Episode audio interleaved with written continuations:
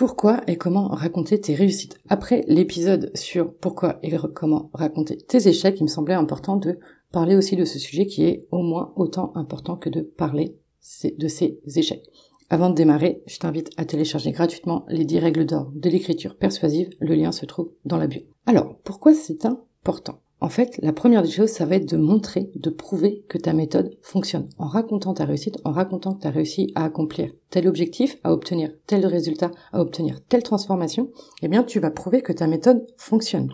Tu vas avoir aussi un rôle, du coup, de leader. Tu vas inspirer, tu vas motiver, tu vas booster les personnes qui te suivent. Tu vas leur montrer que c'est possible. Et c'est souvent un blocage qu'on a. On nous dit plein de choses, mais on n'a pas l'impression que c'est possible, que c'est faux, que c'est fait. Que toi, en montrant, en parlant de tes réussites, tu vas prouver, montrer que c'est possible d'atteindre tel résultat, tel objectif, telle transformation avec la méthode que tu as toi-même développée. Tu es, tu deviens en tout cas le mentor, le coach, la personne à qui on veut ressembler.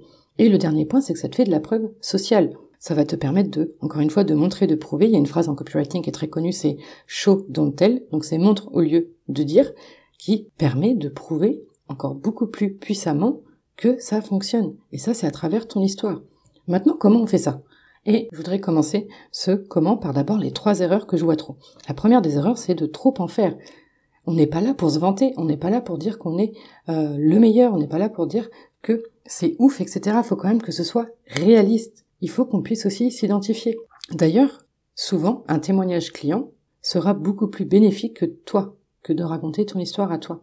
Parce que c'est une autre personne qui a aussi réussi à obtenir ses résultats, ses bénéfices, cette transformation grâce à ta méthode. Donc ça sera encore beaucoup plus puissant d'utiliser un témoignage client que ta propre histoire ou une anecdote.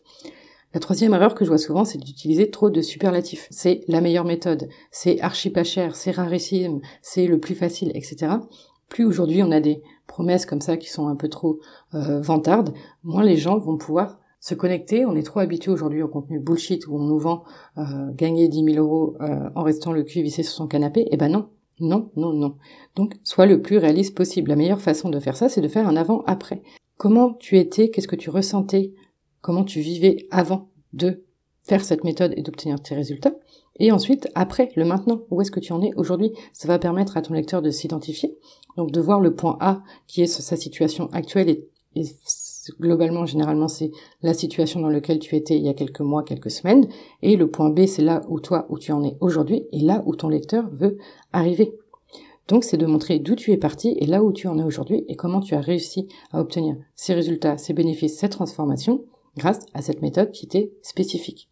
Donc voilà pourquoi c'était important euh, de raconter aussi ses réussites et comment le faire pour que ton audience s'identifie, que ton audience souhaite obtenir la même chose. C'est tout pour aujourd'hui, je te dis à demain et d'ici là, prends bien soin de toi.